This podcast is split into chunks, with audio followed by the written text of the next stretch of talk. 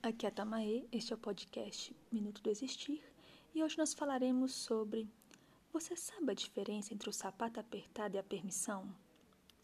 Bem, quando temos que fazer algum sacrifício, alguma concessão, nós fazemos às vezes de mau grado e isso é um sapato apertado. O sapato apertado é a situação tipo saia justa que você permite sem ter realmente permitido. Você faz sem ter racionalizado. A permissão não é diferente. É um sacrifício, é uma concessão, mas ela foi racionalizada.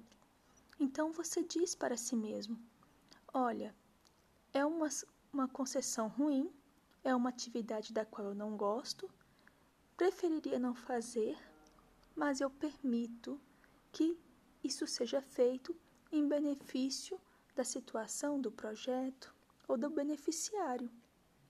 Então o cérebro racionaliza e, ao dar a permissão, ele deixa de ser um sapato apertado, porque não é uma coisa que o outro quer, mas uma coisa que você permitiu, então que você decidiu por querer. A diferença entre os dois é no nível emocional. No sapato apertado, alguém te rouba algo.